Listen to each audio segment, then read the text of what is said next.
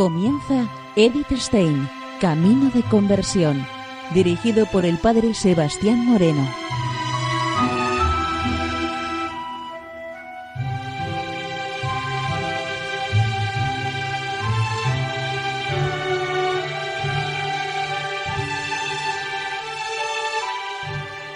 Muy buenos días, nos de Dios. Seguimos conociendo a Edith Stein, Camino de Conversión. En esta emisión de hoy vamos a continuar con el programa de la semana anterior, en donde estamos conociendo la ciencia de la cruz.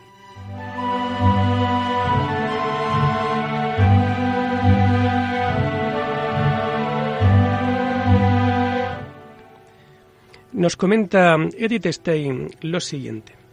Al igual que las percepciones de los sentidos, también las visiones, revelaciones, locuciones y sentimientos sobrenaturales dejan frecuentemente una muy viva impresión en la memoria o en la fantasía. También para ellas vale el principio de que el alma nunca debe reflexionar sobre cosas claras y distintas para conservarlas en la memoria. Cuanto el alma más presa hace en alguna aprensión natural o sobrenatural, distinta y clara, menos capacidad y disposición tiene en sí para entrar en el abismo de la fe, donde todo lo demás se absorbe, porque ningunas formas ni noticias son Dios, ni tienen proporción con Dios, ni pueden ser próximo medio para su unión. De todas ellas hay que liberar a la memoria para unirse con Dios en esperanza, porque toda posesión es contra esperanza, de donde cuanto más la memoria se desposee, tanto más tiene de esperanza, y cuanto más de esperanza tiene, tanto más tiene de unión de Dios. Cuando se hubiere desposeído perfectamente, quedará con la posesión de Dios en unión divina.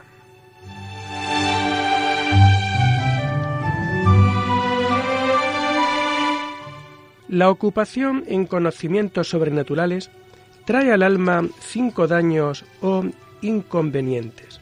Primeramente, se engaña frecuentemente en el juicio. Toma por revelación divina lo que es simple juego de la fantasía. O ve cosas divinas en lo que es ilusión satánica, etc.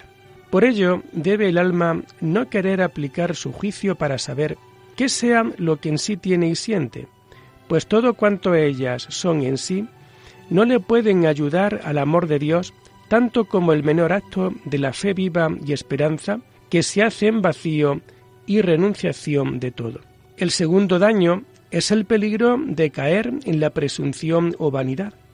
Piensa que está muy adelantada porque recibe comunicaciones sobrenaturales y mira con orgullo farisaico a los demás que no experimentan tales señales de favor.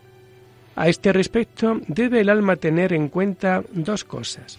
La virtud no está en las aprehensiones y sentimientos de Dios, por subidos que sean, ni en nada de lo que este talle pueden sentir en sí, sino por el contrario, está en lo que no sienten en sí, que es mucha humildad y desprecio de sí y de todas sus cosas y gustar de que los demás sientan de él aquello mismo.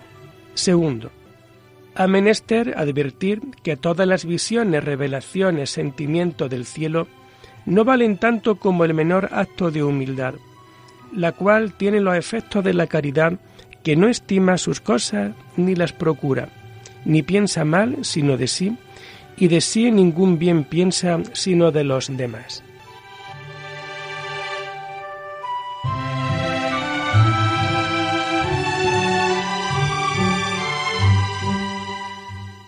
El tercer inconveniente viene del demonio. Puede representar en la memoria y fantasía mucha noticia y formas falsas que parezcan verdaderas y buenas. Se le aparece al alma como un ángel de luz.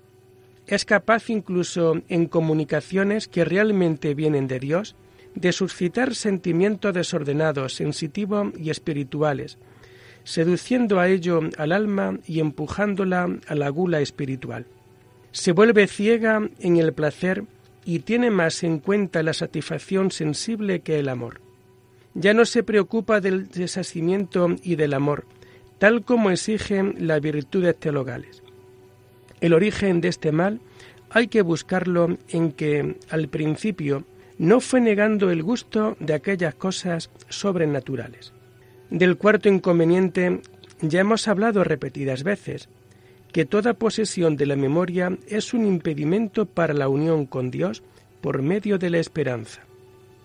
Finalmente, y en el quinto lugar, las representaciones e imágenes de la imaginación que se guardan en la memoria pueden conducir a juzgar del ser y alteza de Dios menos digna y altamente de lo que conviene a su incomprensibilidad no sentir de Dios tan altamente como enseña la fe, que nos dice ser incomparable e incomprensible.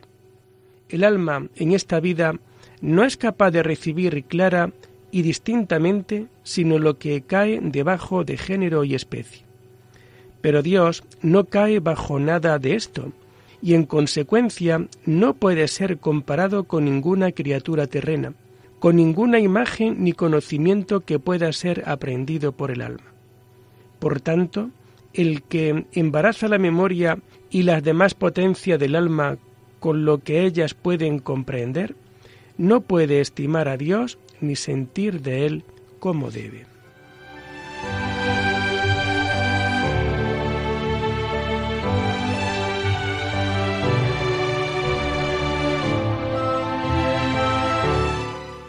Estos daños e inconvenientes, en el caso de un perfecto desasimiento, se truecan en sus respectivas ventajas, y la tranquilidad y la paz que ya llevan consigo la desnudez de las percepciones naturales, se añade el que se ven libres de la preocupación de si estas comunicaciones sobrenaturales sean buenas o malas. No necesita del trabajo y tiempo que había de gastar con los maestros espirituales queriendo que se las averigüe, pues de ninguna ha de hacer caso. Y así el tiempo y caudal lo puede emplear en otro mejor y más provechoso ejercicio, que es el de la voluntad para con Dios y en cuidar de buscar la denudez y pobreza espiritual y sensitiva. Es decir, que se preocupa verdaderamente de ir adelante interna y externamente sin reparar en consuelos y aprensiones. Este rechazo de las comunicaciones divinas no implica apagar el espíritu.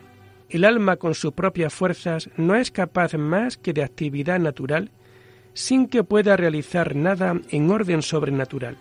Solo Dios la mueve a ello. Por esta razón, ha de impedir con su obra activa la pasiva que Dios le está comunicando, que es el Espíritu, porque se pone en su propia obra, que es de otro género y más baja que la de Dios le comunica, porque la de Dios es pasiva y sobrenatural, y la del alma activa y natural, y esto sería apagar el espíritu.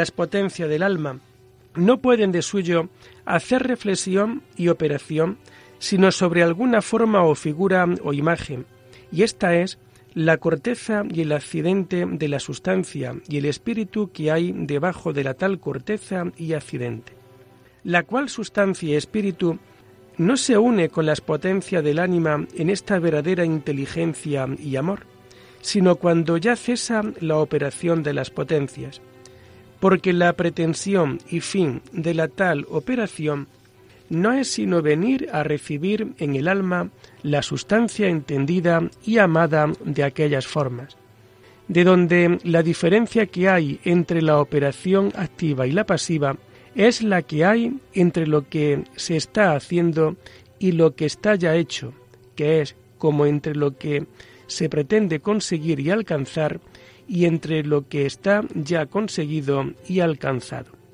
Hacer uso activo de estas aprensiones sobrenaturales de la facultad del alma no sería menos que dejar lo hecho para volverlo a hacer. el alma tiene que dirigir su preocupación en todas las aprehensiones que de arriba le vinieron, y no haciendo caso de la letra o corteza, esto es, de lo que significa o representa o da a entender. Advertir solo en tener el amor de Dios que interiormente le causa en el alma. Y para solo este efecto bien podrá algunas veces acordarse de aquella imagen y aprensión que le causó el amor, para poner el espíritu en motivos de amor. Porque aunque no hace después tanto efecto cuanto se acuerda como la vez que se comunicó, se renueva el amor y hay levantamiento de la mente en Dios, mayormente cuando es la recordación de algunas imágenes, figuras o sentimientos sobrenaturales que suelen sellarse o imprimirse en el alma, de manera que duran mucho tiempo y algunas nunca se quitan del alma. Tales recuerdos, casi cada vez que el alma advierte en ellos, le hacen divino efecto de amor, suavidad, luz. Unas veces más, otras menos, porque para estos se las imprimieron, y así es una gran merced a quien Dios le hace porque es tener un minero de bienes. Estas imágenes están asentadas vivamente en el alma según su memoria inteligible, que no son como otras imágenes y formas que se conservan en la fantasía. No necesita el alma de la fantasía para acordarse de ellas, porque ven que las tiene en sí misma como se ve la imagen en el espejo. Si se acuerda de ellas para despertar el amor, así dejan de ser impedimento, porque no le estorbarán para la unión de amor en fe, como no quiera embeberse en la figura, sino aprovecharse del amor. Pero estas imágenes formales son más bien raras y para quien no tiene experiencia de ello, resulta dificultoso distinguirlas de lo que sólo procede de la fantasía. Pero ahora, sean estas, ahora aquellas, bueno le es al alma no querer comprender nada, sino a Dios por fe en esperanza.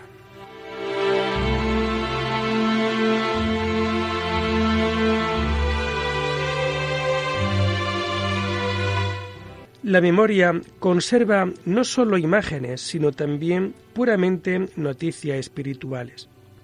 Después de haber caído en el alma alguna de ellas, se puede, cuando quisieren, acordar de ellas, porque la noticia deja en el alma una forma, imagen o concepto de tipo espiritual. Se trata, como ya hemos advertido anteriormente, del conocimiento de las perfecciones increadas o de las cosas creadas. Se puede recordar las noticias de la segunda especie para despertar el amor. Pero si no le causa el acordarse de ellas buen efecto, nunca quiera pasarlas por la memoria. Mas de las cosas increadas, digo que se procure acordar las veces que pudiere, porque son toques y sentimientos de unión en Dios, que es donde vamos encaminando al alma. No se acuerda aquí por medio de una forma o una figura, ya que nada tiene que se las asemeje, sino sólo por sus efectos, luz, amor, deleite, renovación espiritual, y cuanto más a menudo se acuerda de ellos, se le renueva algo de esto. Resumiendo, recuerde el santo una vez más que sólo le interesa conducir la memoria a la unión con Dios, porque se puede esperar sólo lo que no se posee. Tanto más perfecta será la esperanza cuanto menos posea. Cuanto más el alma desaposesionare la memoria de formas y cosas memorables que no son Dios, tanto más podrá la memoria en Dios y más vacía la tendrá para esperar de Él el lleno de su memoria. Todas las veces que se le presenten figura o noticias, debe rechazarlas y volverse con amor a Dios. El alma puede usar de estos recuerdos solo en la medida en que lo exige el cumplimiento de sus obligaciones, pero aún así, sin que se dé ningún apego y alegría en ello, para que no absorban completamente al alma.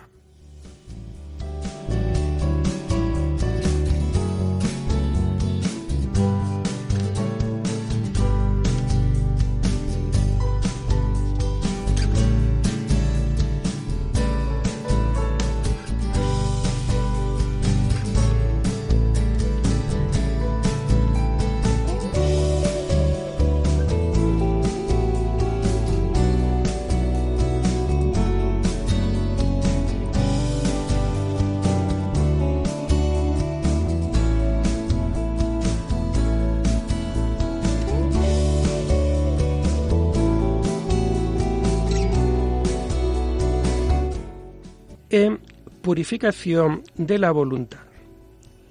No hubiéramos hecho nada en purgar el entendimiento para fundarle en la virtud de la fe y a la memoria de la esperanza si no purgásemos también la voluntad acerca de la tercera virtud, que es la caridad.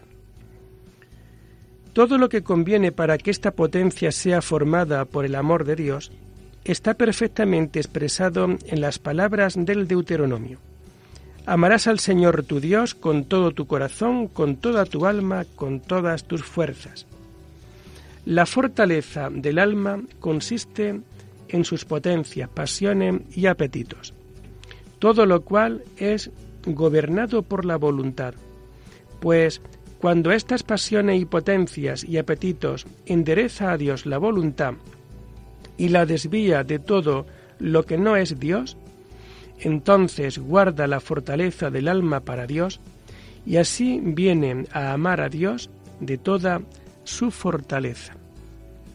Como obstáculo principal se encuentran en el camino las cuatro pasiones del alma, gozo, esperanza, dolor y temor, las cuales pasiones, poniéndolas en obra de razón en orden a Dios, de manera que el alma no se goce sino de lo que es puramente honra y gloria de Dios, nuestro Señor, ni tenga esperanza de otra cosa, ni se duela sino de lo que a eso tocare, ni tema sino a Dios solo. Está claro que enderezan la fortaleza del alma y su habilidad para con Dios. Porque cuanto más se gozare en otra cosa el alma, tanto menos fuertemente se empleará su gozo en Dios. A través de la purificación de la voluntad de sus deseos, de voluntad humana y baja, venga a ser voluntad divina, hecha una misma cosa con la voluntad de Dios. Las pasiones, si no son frenadas, crían en el alma todas las imperfecciones, pero tan pronto como son bien ordenadas y subyugadas, suscitan todas las virtudes. Las cuatro están tan unidas que el sometimiento de una conlleva también el de las otras. Donde la voluntad se goza de algo, tiene en sí el germen de la esperanza, del dolor, del temor, en relación al mismo objeto. Una pasión arrastra consigo a las demás, lleva cautiva la voluntad y el alma entera, y no la deja volar a la libertad y descanso de la dulce contemplación y unión. En el siguiente tratado sobre el gozo se establece el principio fundamental. La voluntad no se debe gozar sino de aquello que es honra y gloria de Dios y que la mayor honra que le podemos dar es servirle según la perfección evangélica y lo que es fuera de esto es de ningún valor y provecho para el hombre. Más adelante se ofrece una ulterior explicación.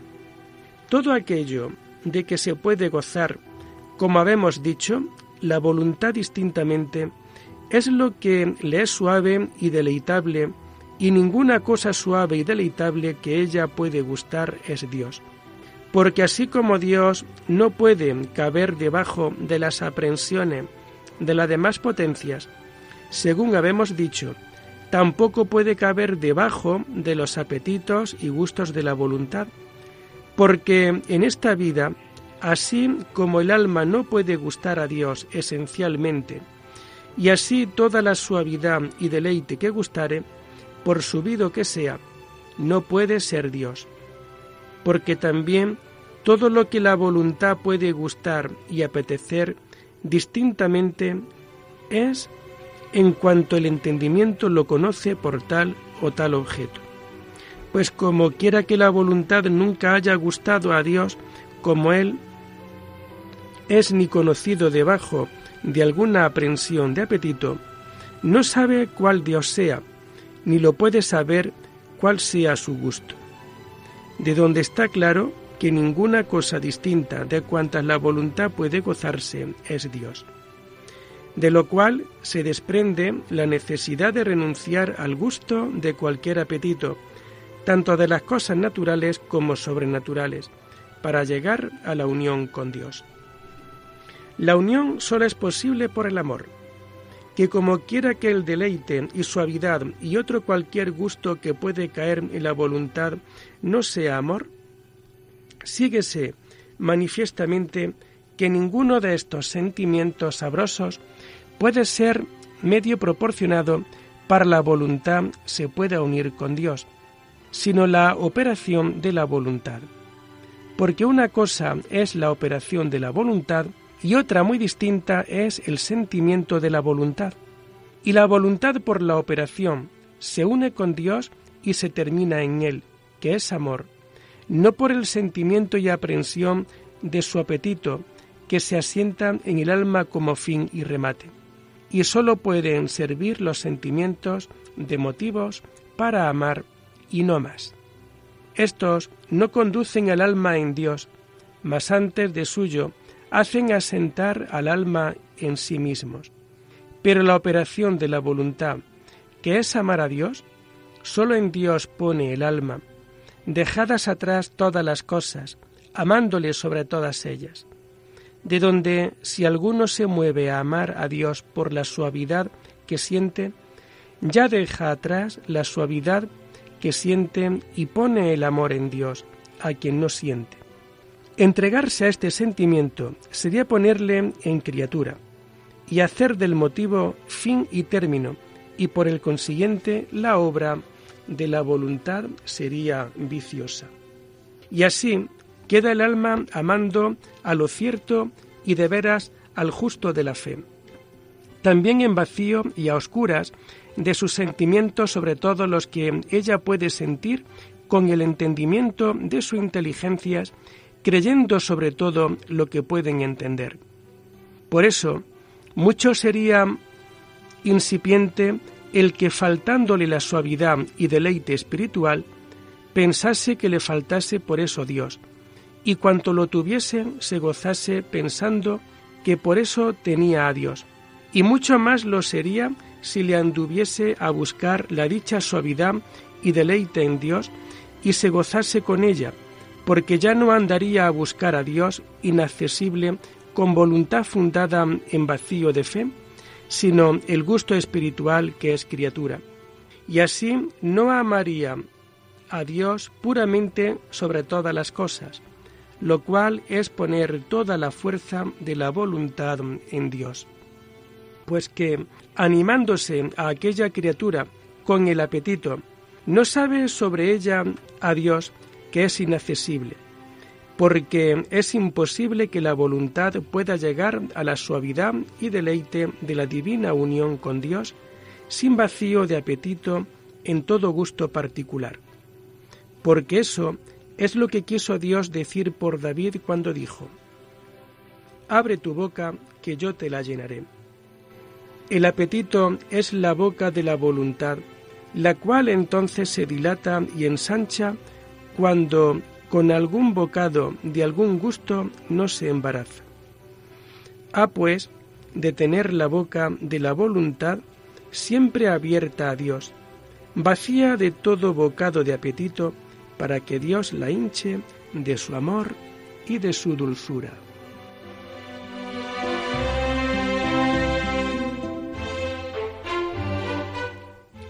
Y lo dejamos aquí por hoy invitándoles a seguir profundizando en la vida y en el mensaje de Edith Stein. Hasta la próxima semana. Muy buenos días en el Señor.